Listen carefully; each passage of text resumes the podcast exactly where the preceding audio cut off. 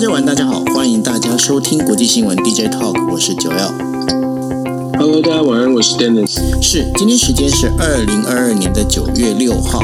那在我们开始今天的国际新闻之前呢，要跟大家讲一下，我们准备在国际新闻的内容上做一点点的跟动跟调整。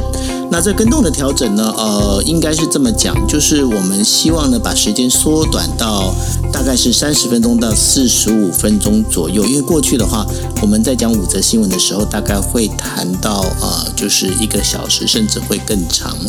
那因为这当中的话，呃，最近 Dennis 他呃，另外他的工工作上面有一些调整，所以说呃，在这部分的话，可能我们在必须在这个谈国际新闻上面的时间要缩短。那在缩短呢，那我们现在会尝试几种不同的方式，所以在呃这个星期，这个星期说这个星期，其实我们只呃这个星期只会讲两天哦，因为星期四我就不会了，我我们我们就会休休息一下。好。那然后呢，我们在测试的一个模式里头的话，现在第一次要测试的就大概是前面的话会由我来稍微把我们要讲的这个一样是五则新闻，然后五则新闻里头的话，我们会把它讲完之后呢，然后由呃 Dennis 呢来这当中的话做一个整个一个我们在讲的，就把这五则新闻里头啊，他来做一个解盘，解盘感觉感觉很像那个有没有股股市老师这样子，好。没关系，那所以呢，我们在做这件事情。那那在我们在谈今天这个五则国际新闻之前呢，先跟大家讲一下，大概日本的话，呃，今天发生的有几则新闻哦，应该可大家可以值得关注的。第一则新闻就是，呃，日元呢贬破了一百四十二，呃，就是一一美元兑换一百四十二日元哦。那大家都在讨论，就是说，那为什么会这样一直往下的贬？那因为呢，过去必须要讲的就是，呃，在这整个日呃日银啊，就是日本银行它本身一直不愿意去等于说，呃，就是去放弃它是量化宽松的这样的一个做法，那使得呢现在的日元呢，它在持续的做呃下贬哦。那现在的话，目前看起来的话，很可能会贬到一百四十七块，甚至有可能会贬到一百五十块。那大家就会想说，那如果是贬成这个样子的话，呃，现在的话不是就是一个很好的一个呃，买了我们现在换了日元之后，我们到日本去观光去旅游的话，应该会很棒吧？那其实呢，因为日本它现在也是遇到一个大量的一个通货膨胀的一个状况哦，所以呢，我一直在跟大家在讲一个重点，就是说日元虽然虽然贬值哦，但是我们现在去日本，就是即便你现在开放去日本旅游的话，你现在大概讨不到什么太多便宜哦，顶多就是在这个涨价的幅度上面的话，你可以稍微有一点点的这样的一个哦，就是呃，我们在讲的就是正负双呃相减之下哦，在你对你来说的话，对台湾人来说的话。比较不会有太大的一个妨碍，但是呢，整个物价上涨这件事情已经是非常的严重。在呃日本呃新宿东京新宿这里的话，呃，在今天开始办了一个新呃北海道的展览。那北海道的大家应该知道，就北海道经常要办美食展。那办这美食展的时候呢，其实它有一个非常有趣的一个现象，因为过去美食展呢，就是都是基本上都是北海道这些东西，那有很多进口的那个呃，应该是说就从像俄罗斯过来的这一些呃，我们在讲长脚蟹啦，或者是这一些呃鲑鱼啦这些东西的话，其实这次的呃在北海道美食展里面，它都已经。不见了。那很多的东西哦，因为为了要抑制物价，又不想要让客人跑掉哦，那所以呢，就有很多的变变是用外面的一些其他的这一些呃，并不是真正北海道产的这些东西，然后来这一起在等于说把这我们在讲说把那便当的价格压低哈。那所以呢，现在日本的整个物价状况其实面临这样的一个这个情况。那另外一则新闻的话，在日本的话，这样也被关注的，也就是说。奥运，东京奥运，它本身呢，现在出现了所谓的贪污，就是呃受贿的这样一个现象哦。那现在涉案的这个两家呃非常两家非常知名的一个公司，一个奥吉，奥吉的话当然是在做西装，另外还有一间的话就是角川哦。那角川现在有两名的那个。就是算是专务呢，在今天的时候被就是呃东京的那个就是特搜部这边的话，整整个就是等于说让等于说收押哦，收押开始要去呃去侦办这样子。那所以呢，在这整个一个状况里面，接下来包括了就是在日本，他们其实还想要争取的就是札幌奥运哦。那现在看起来的话，呃，在民意的支持度上不高，所以札幌这个奥运这件事情大概也应该是就是呃变成泡泡了吼。那第三则，第三则在日本发生的新闻呢，其实就是呃，在我们在讲说安倍晋三的国葬典礼哦。那国葬典礼呢，当然在九月二十九号要召开。那在九月二十号举行的这件国葬典礼呢，那现在最被争议的一件事情呢，就是说，当时在刚开始的时候讲的，就是说必呃这个国葬要花一花花费大概是两亿五千万日币哦。那现在呢，才呃今天在就是在野党的这个逼问之下。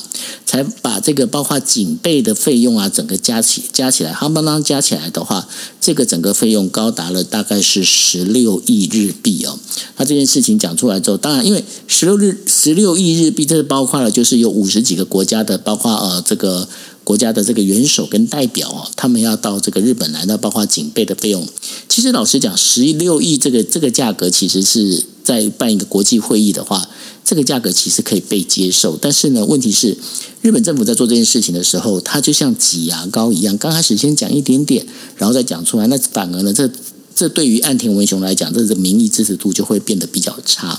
那这是在日本的一个新闻。那另外的话，我们要帮大家来带的就是。在国际间的新闻大概有五则新闻。第一则新闻我们在讲的就是英国第三任的女首相哦出炉了。但是第三任女首相呢，大家也都知道，就是我们过去一直在跟大家聊的，就是特拉斯。呃，那。这特拉斯呢，他本身的话，其实过去呢，他其实出生是在支持工党的左派的这个父母当中哦。那而且呢，他还参加过反核武器的示威哦。但是他现在反而是成了传统的这个中右翼保守党的一个领袖哦。但是呢，特拉斯他上台之后，他其实会面临到有一些问，有很多的问题哦，包括了我们在讲的，就是包括北爱尔兰的问题，然后还包括了就是呃英国脱欧之后。其实这样，呃丹尼斯一直在跟大家强调的哦，就是说，英国在脱欧之后呢，其实没有遇到真正的冲击，而冲击现在才刚要开始。而当时托拉斯的话，他其呃特拉斯他本身的话，他原本呢是不赞成脱欧，但是呢后来他也是投了脱脱欧的这样的一个票哦。那在这当中，当然他的一个变化到底是怎么样？那待会我会请 Dennis 来跟大家稍微稍微分析一下。另外还有一点的话，就是德国，在德国的话。因为我们之前在讲德国的话，希望能够把这个核等于说核电站全部停掉。那现在目前运转的有三座核电站当中哦，有一座呢在你年底 就要开始，这就正式要要关掉了哦。但是另外两座的话会延到二零二三年的四月。那这当中的话，其实最主要原因也是因为能源危机的关系。因为能源危机哦，造成的就是现在德国他最怕、最担心的，其实就是呢这个呃今年冬天哦。到底这个能不能好好的过这个冬天啊？对他们对德国来讲，其实是非常头痛的哦。那尤其是啊，我们也知道了，就是说在那个呃，就是德国现在的联呃联立政权红绿灯政党这当中啊，这当中里头的话，其实呃保守势力以及这个绿党的部分，其实都在里头哦。那在这里头当中，那这接下来这一个。我们在讲的这个核能，核能跟这个我们在讲他们过去的这个为了要呃绿能这件事情啊，这当中有一些冲突，结果他们该怎么去解决？吼，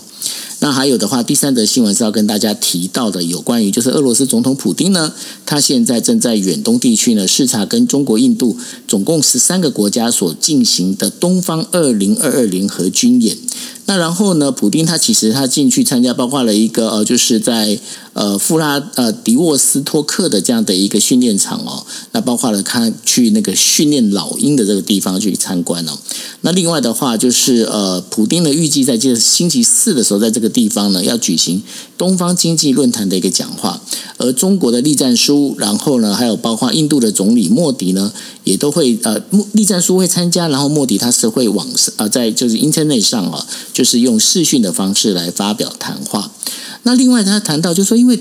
这一次的这整个呃俄罗斯的这次军演里头啊，刚好也在日本的北方四岛附近哦，甚至是呃进行所谓的实弹演训哦。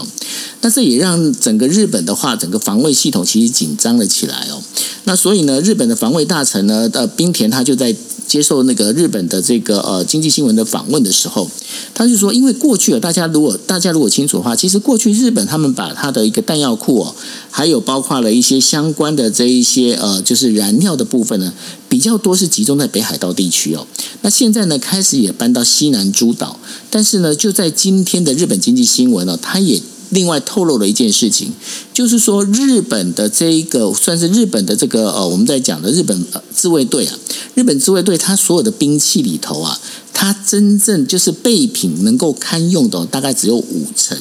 那这当中其实这是一个很大的一个危机，因为当时也是因为呃，就是包括呃这个我们在讲的就是呃这个自卫队的它本身的这一些军事费用啊被缩减。那现在呢，希望能够提高到 GDP 的百分之二。那到底这样的提高百分之二，跟因为过去我们也跟大家提过了，日本有很多的军工产业，因为没办法做输出，没办法做外销，所以呢，他们现在军工产业其实面临的破产的一个状况哦。所以说，他们有些军工产业不做了。那不做之后呢，那现在的话重新再恢复起来，有没有那么快哦？那这是一个蛮值得讨论的。那刚刚提到了有关于栗战书呢，他会在俄罗斯这边会出席这个呃，就是。我们在讲就是东方的经济论坛哦，那另外习近平也传出哦，在他会在呃，就是他会去访问那个哈萨哈萨克斯坦，那然后呢，就是会进行正式的访问哦，那这也是习近平在二零二零年一月访问缅甸以来哦，他过去都没有出，就是二零二零年一月之后，他一直都待在中国国内哦。那现在目前的话，看起来的话，习近平呢，他现在是有预计准备要出访的一个打算哦。但是呢，在呃，习近平预计出访打算的这个消息传出来的时候，那我们也都知道，在中国四川的这个光泽光泽藏族的自治区哦，发生了一个六点八级的地震。那目前的这个地震哦，传出来的灾情呢，是有超过两百五十人受伤。那目前呢，有很多的这样的等于说哦，就是然后有六十六个人死亡哦，那十五个人失踪。那目前的话，超过四呃四万户的一个家庭呢是断电的哈，所以四川这一次的一个地震其实状况非常严重，那甚至传出哦，就是。四川地震所形成的所谓的 P 型坡啊，也影响到我们在台南哦，台湾台南的这样的一个半导体的这个呃，等于说机器啊，这个受等于大宕机。那目前的话，这个机器好像听说是已经修复了哈。那所以呢，这整个一个地震的状况其实也是非常的严重。那过去的话，四川哦，在这个二零零八年的时候，大家知道在汶川它呃。呃，汶川它发生了一个就是八点七，都要有八点七万多人死亡跟失踪的这样的一个地震哦。但是针对今天的五则新闻里头啊，那包括了刚刚提到的有关于呃日本的这三则新闻啊，你这里面你有怎么样跟大家来做解析的吗？嗯，有其其中有几条新闻是可以跟大家进一步来谈的，就是说我们今天选的，还有你刚刚谈到的，首先是这个想跟大家谈谈这个 Charles 接任的英国的新的首相哦，他成为英国史上第。第三个铁娘子，所谓的第三个铁娘子，我们知道前面的前面的两位女性女性的首相，其实在作风上面都是相对来说是强势的，也都是保守派。那 Charles 呢，大概也不例外，一般预期大概也会走这种比较强悍的路线。只不过他的强悍路线遇到了很多的挑战挡在他前面。其实各家的媒体，大家如果有关注英国这一次的首相的选举过程当中，也可以看得出来，他确实是走强硬路线。可是我们说他遇到什么挑战呢？之前刚刚九啊九二你也分享过，我们在 DJ 里讲了好多次了。英国脱欧之后，其实英国还没有真正的遇到大的这个经济上面的挑战，因为现在才刚刚进入到后疫情时代，所以英国脱欧之后的挑战还没来，再加又遇到了乌俄战争造成全球能源的冲击，所谓的 inflation 就是通货膨胀，对于英国来说也是很大的这个挑战哦。目前呢，英国的民生物价指数仍然在上升当中。呃，所谓的通货膨胀比例呢，在七月份也在英国是超过了百分之十。换句话说，英国人、英国人民在经济生活上面，他在生活的成本也是 cost of living 上面已经有一些冲击了。这个冲击必须要新的首相，也就是 Charles 上台之后，赶快来做一些处理。当然，他有提出什么减税措施哦。可是，一般预期，如果说在短期之内，就是接下来这四个四到四到八周吧，就是一两个月之内，如果没有出现一些立竿见影。就算不是很大的，但是至少要出现一些转呃趋势的转变，让英国的人民觉得说，哎，这些这些政策，Charles 的 Charles 的经济政策真的有帮助，有办法帮助英国。摆脱掉可能即将面临的所谓的 recession，就是经济衰退，那么 Charles 可能才会走得比较稳一点，在经济上面。这但是这是非常现实的，所以 Charles 面对到的第一个挑战就是在经济上面的问题哦。再加上英国真的最近真的接下来在呃脱欧之后后疫情时代。当全球开始重新运作的时候，英国到底能不能够保持它的这个呃现在的这个稳定？相对来说还没有没有真的很很很很严峻的这个问题，会不会变得更严峻？这是 Charles 第一个问题。第二个问题，其实英国我们知道，英国长期以来都有所谓的公共公共的一些福利政策被人诟病，尤其是英国的医疗体系。在英国虽然这个有健康保险制度，可是其实我相信很多的在英国的。朋友，或者是有了解这个英国的呃鉴宝体系的朋友都知道，最近这几年呢，英国在所谓的鉴宝的制度，包括你要去看医院、看医生啊等等，这个时间都拉得更长了。这个部分也是民众呃怨声载道的部分。崔老师有没有办法来做处理？可是这个跟经济经济的这个能获利能力也就有联动的关系。然后我们也知我们也在之前在 D C Talk 也有分享过英国的罢工的事件，码头工人的罢工到目前为止是不是完全的就是已经消？销声销声匿迹，大家都已经平复了，大家都满意了呢？恐怕也不见得哦。所以从大局来说创始上上任之后，在国内会遇到的直接的问题。姑且不论什么苏格兰呐、啊、这些爱尔兰这些问题哦，光是在经济上面，Charles 就去就遇到了一个很大的挑战。再者呢，在国内的政治上面，尤其是他自己在保守派阵营当中，Charles 到底有没有像他想大家想象的这么的稳固？他的政治权力到底有没有那么稳固？其实，在过程他在竞选首相的过程当中，民调一度显示他赢了百分之三十个百分点三十以上哦，三十个百分点以上。可是最后开票的结果只赢了百分之十几。换句话说，很多人对对于 Charles 比较强势的态度，或者是对于 Charles 提出来的一些政策，也不见得是完全的觉得可以接受。保守党内部其实有不同的意见，只不过在媒体上面传递出来的，好像没有这么的这么的明显。可是从投票的比例来说，看起来 Charles 在国在自己的保守阵营当中，应该也有不少人，包括像苏纳克他们这些人，应该也有不少人就在等着看接下来这一两个月 Charles 能不能够把经济搞好。因为苏纳克之前是财政呃主管财务。我财政哦，所以很多人可能就在等着 Charles，他在 Charles 在财经上面的表现到底能不能稳定政局？再者，我们就讲到了国际关系了，这是台湾比较关心的。英国的这个新的 Charles 铁娘子对中国似乎是非常的强硬，而且他在竞选过程当中曾经有回应回答这个竞选的问题，被问到说，你会不会在就任首相之后，在国会当中公开以首相的身份去谴责中国在新疆？这个残害、种族灭绝，用 genocide 这个种族灭绝这个字来来谴责中国。当时 Charles 是说 OK 的哦，Charles 是说他如果作为首相，他会这么做。那么接下来就要看了，Charles 到底啊成为首相之后，他会不会这么强力的谴责？我们刚刚才提到的经济的问题，如果强硬的谴责，会不会带来经济上面一些冲击？毕竟中英之间的贸易在英国对外贸易的第三名哦。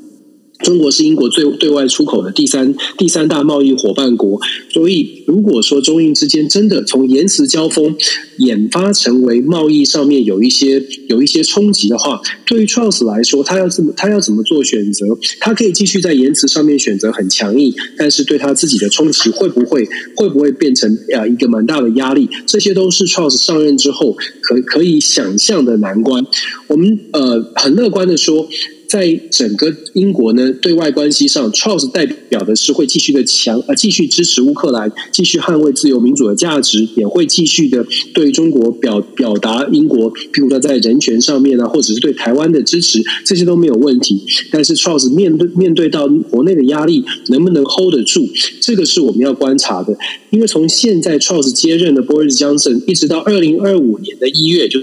下一次表定的这个英国的大选哦，在这样的这个期间当中，Charles 如果在这接下来这一两个月没有办法好好的让大家出现一个好像比较乐观的契机的话，或许包括刚刚下任的强森，还有刚刚落刚刚输给 Charles 的苏纳克，都都我不我不能用蠢蠢欲动来形容，但是确实非常有可能他是有是有被再次被拉下马的可能性哦。毕竟在过去这十年，英国已经换了五位首相了，所以。Charles 如果说没有办法做好的话，他能不能做得很久，这也是值得观察的部分。再来，我们来谈一下这个普丁视察军事演习哦。其实网络上有蛮多的照片，关于普丁视察军事演习。我们之前有跟大家说过，这个军事演习的规模比四年前要小了很多。现在普丁他去视察，他视察什么部分？他视察在远东地区这个军事演习，他视察。俄国俄罗斯跟中国合作的部分，而且呢，在最新的新闻是讲说，俄罗斯不仅仅是有军事演习，也向北韩采购了新的这个武器设备哦。所以，种种的迹象显示，普京要要传递出来的讯号是他很强势的，还是在主导？就这俄罗斯还是有信心的。当然，有点像是宣传的，宣传的效果比较强哦。是俄罗斯的军队。绝对绝对，在整个乌俄战争当中是受到打击，而且是花了不少的成本。可是普丁现在必须要非常强硬的来做出一些呃，做出一些动作，来告诉大家说俄罗斯还是有信心，而且俄罗斯也开始更进一步的想要跟中国以及北韩拉近一些关系。同样的是在传递一个讯号。首先，我有朋友再来对西方国家而而言呢，他要强调的是，如果你制裁俄罗斯。我还是有朋友源源不绝的把这些呃条件跟这些帮助送到俄罗斯，所以你们想要速战速决，或者是你们你们希望俄罗斯就此垮台，难度是很高的。可是，一样的。事情都有正反两面，你当然会说，那俄罗斯好像好像普丁好像啊、仍然大权在握，仍然是好像很强悍。可是，也许他背背后代表的也是某种程度，现在压力确实是比较大，所以俄罗斯采取的动作，包括了军事演习，包括了俄罗斯在北溪一号也断也断了这个天然气的供应，等于是加强了。这个对欧洲的影响，加强了军事演习，加强了经济的经济上面的压力。希望做到的是什么呢？我自己的判断是，俄罗斯其实也不希望这场战争无无穷尽的拖下去。对于普丁而言，也不是好事。只不过现在呃，等于是俄罗斯的这个阵营跟西方的阵营，大家都在呃做出最做出一些新的策略，希望可以把大呃可可以把对方。逼上谈判桌，而且逼上的这个逼上桌的时候，手上的筹码要稍微的少，呃，对方的筹码要稍微少一点，自己的筹码要多一点，自己讲话要大声一点。可是我我我自己的判断是，现在其实双方都会希望，呃，都会希望找到一个可以上桌的上桌的契机，所以开始有这么多的动作。再来，我们谈一下这个中国的人事跟所谓的四川的地震。首先，我要说最新的消，我看到的消息是，针对地呃四川地震的灾情呢，习近平当然有做出一些呃宣示，但是这更重要的是，在台湾的蔡英文总统以及苏贞昌院长等等哦，都有表达慰问之意哦。这一点为什么我会觉得？蛮呃蛮重要，而且而且也是也是呃感觉起来是是呃有有示出相对的善意，不见得是说哎马上就可以进行什么样的谈判，或不见得真的有马上就有什么样的交流。但是我觉得现在的状况也尤尤其是在中美的交锋竞争之下。我之前我们就有说过了，谁可以扮演这种对话的角色？不管你喜欢或不喜欢，对呃，对话总是比对抗好。那也不管大家之前在台湾看到所有的政治人物如何去评断说两岸之间的沟通跟交流，我一直都说，我觉得蔡英文总统现在带带着台湾大概最具有代表性的，以他的名名名名气来说，最具有代表性的政治人物，如果蔡英文总统递出这个橄榄橄榄枝，而且而且呢，愿意去做一些沟通跟交流。我觉得都是好事。那当然了，中国大陆的呃的政府是不是能够接受，或者是如何来评价？我觉得要有待时间的观察。考验的是，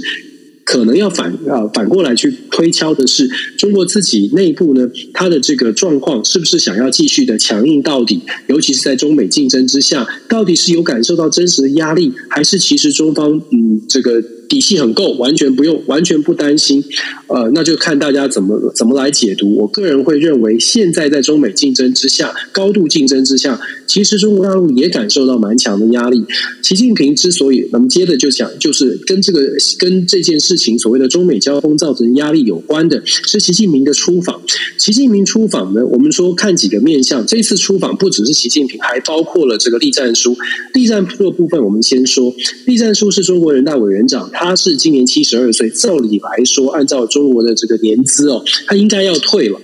那我们就假设他要退了。那如果是假设要退的话呢，栗战书这次的出访就有点像是 Nancy Pelosi 的呃毕业旅行一样哦。这个毕业旅行呢，要跟 Nancy Pelosi 有点互别苗头的味道。Nancy Pelosi 也是这个国会的议长，栗战书某种程度也代表了国会的议长。大家当然对于国呃国会的这个认知可能或者是形成的方法可能不同，但是栗战书如果以国会议长的身份看他这次访问的。几个国家都是都是当然呃关系相对相对友好的国家，但是其中有一个国家是韩国，而且交流的栗战书交流的对象都是国会议长。也就是说，栗战书这次会去访问韩国的国会，其实他想要传递出来的讯号，同样是毕业旅行，传递出来的讯号，就像我们说的。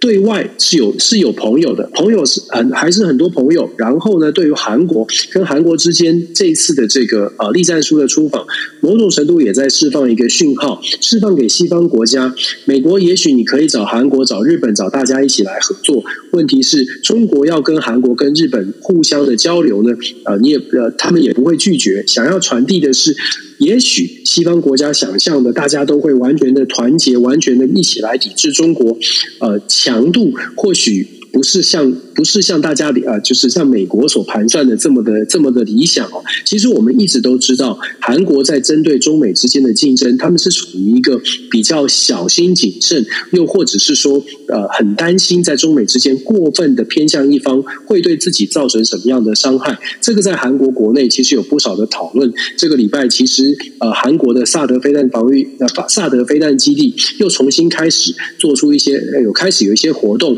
其实韩国。境内呢，也开始出现了一些不同的声音，这点可以就从此可以看得出来，韩国或者日本，其实在中美的交锋当中，甚至是南南方的菲律宾哦，在中美的交锋当中，各自现在都在找一个让自己觉得舒服跟安全的位置，这个位置。看起来都不像是完全要贴近某一方，尤其是不完不像是完全要贴近美国，是向美国靠拢没有错，但是看起来并没有打算要完全的贴近美国。我觉得栗战书这一次的访问，尤其是访问韩国，大概想要传递出来，尤其给传递给美方的信号是，韩国其实跟我们也有。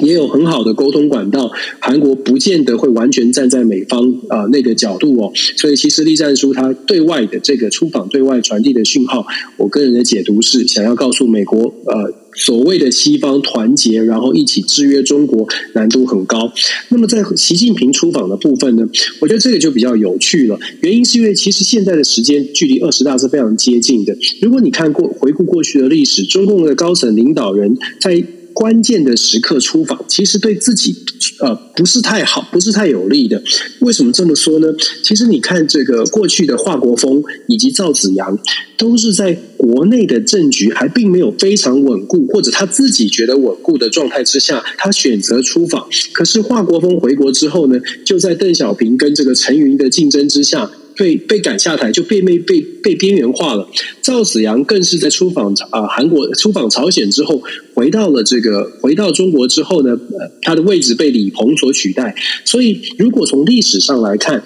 在这种呃人事交接的重要的时期，关键的领导人。关键的政治人物选择出访，他很有可能他的风险其实不小。那么，如果习近平真的在这个时间出访的话，要么有两个可能：第一个是他真的已经在二十大呃人事布局上面，他已经是老神在在，觉得我已经全部都瞧好了，全部都搞定了。那另外一种可能呢，就有可能是透过这次的出访，尤其他出访的是哈萨克，哈萨克是一个能源大国。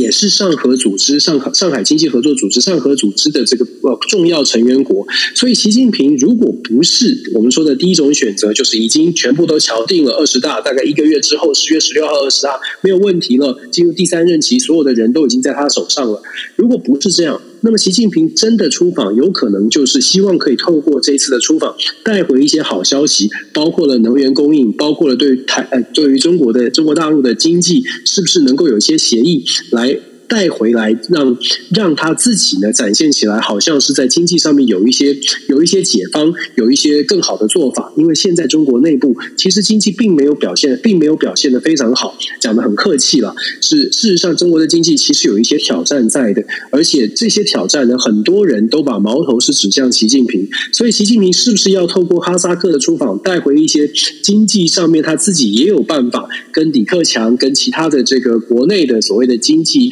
经济专业人士来做一些抗衡，这也是值得观察的。那当然还是跟栗战书同样出访有一个共同的这个呃，这共同的讯号是中国现在对外还是有影响力，还是有很多的朋友、很多的盟友是站在中国这一边。大概是他们呃，我们从这个中国高层出访，然后谈到这个四川四川的部分，可以去呃，可以去思考的几个几个面向吧。那对，这就是我今天做做做的这个整个全部的解析哦，讲的比较长，大家见谅。立刻电话就响，这时间你是故意抓的吗？不是不是不是，太太太尴尬了，对。OK，好，那呃，其实呢，这当中我大概有几个简短的问题想要请教一下这个 Dennis 哦。第一个的话就是，呃，有有媒体在讲这一次的这个特拉斯他呃。当选这个所谓的日呃英国的首相啊，当中唯一最大的一个差别，就是因为他当时是挺强生，他挺强生这件事情，而且一直都没有改变，那使得就是他们党内的话认为就是说，哎，这个你是够义气的，跟那个另外那个呃就是斯纳克的话不太一样哦，这个影响有那么大吗？你是说他没有有呃没有挺强身？对，一个是挺强身，一个没有挺强生。我我们应该这样说，我们其实跟之前有跟大家分享过，强生其实，在英国的保守派呃阵营当中有很啊，到目前为止有点像是英国版的川普，到目前为止仍然掌握了非常非常铁板块的那个右派的光谱的那些支持者，所以其实你跟。跟不跟强生走得近，其实对自己未来也会有很大的影响。如果你跟强生走得近，事实上你有你有一些基础的支持者；如果你不跟强生走得近呢，那你可以想象，那接下来就会就会有人就是就会看着你将来怎么发展。然后这些极右派的，当然也就是政治行动会更加积极的人哦。所以对于你来，对于任何的政治人物，尤其是保守派的政治人物来说，选择要不要跟强生站在一起，就像在美国我们看到选择要不要跟川普站在一起。嗯，这当中的话就会有一些影响，尤其是对于保守派来说，对不对？现在去保对啊，就是跟对保守派来说，这个嗯，就就影响影响蛮大的，因为目前保守派还是主政嘛。是啊，OK，好，那这就是我们今天为大家带来的就是五则新闻，再另外加上呃三则的有关日本的现在的一个比较重要的一个状况哦。那我们希望呢，我们在这一次的这样的改变，我们内容形式上头，呃，一方面呃，当然就是因为我们现在工作负担其实越来越重。那另外的话，呃，就是也是希望说，哎，大家在听完我们这个国际新闻 DJ Talk 之后呢，能够呢有一个比较不一样，而且不要花太长时间，能够用。越更快的方方式，能够去呃了解到这整个一个国际当天的国际新闻的一个脉动。那当然，我们也是希望大家的给我们有积极的反馈哦。大家的反馈的话，你可以留言在呃 Dennis 的这个 Dennis 的全球政治笔记，或者是留留言在我的那个粉丝页哦，就来就来谈日本哦。那这里头的话，当然我们也会都把这个这些内容的话，我们也会上传这个 Podcast，那到我们各自的这个我们自己的那个呃就是 Podcast 账号上头，也欢欢迎大家能够 follow 哦。OK，好，那也希望大家能够告诉我们，我们这样的一个更改、这样的改变的内容形式以及这时间长度的话，你们觉得好不好？请记得要回复我们。OK，好，那这就是我们今天对，那这就是我们今天为大家带来的国际新闻 DJ Talk 了，非常非常谢谢大家，大家晚安喽，拜拜，晚安，拜拜。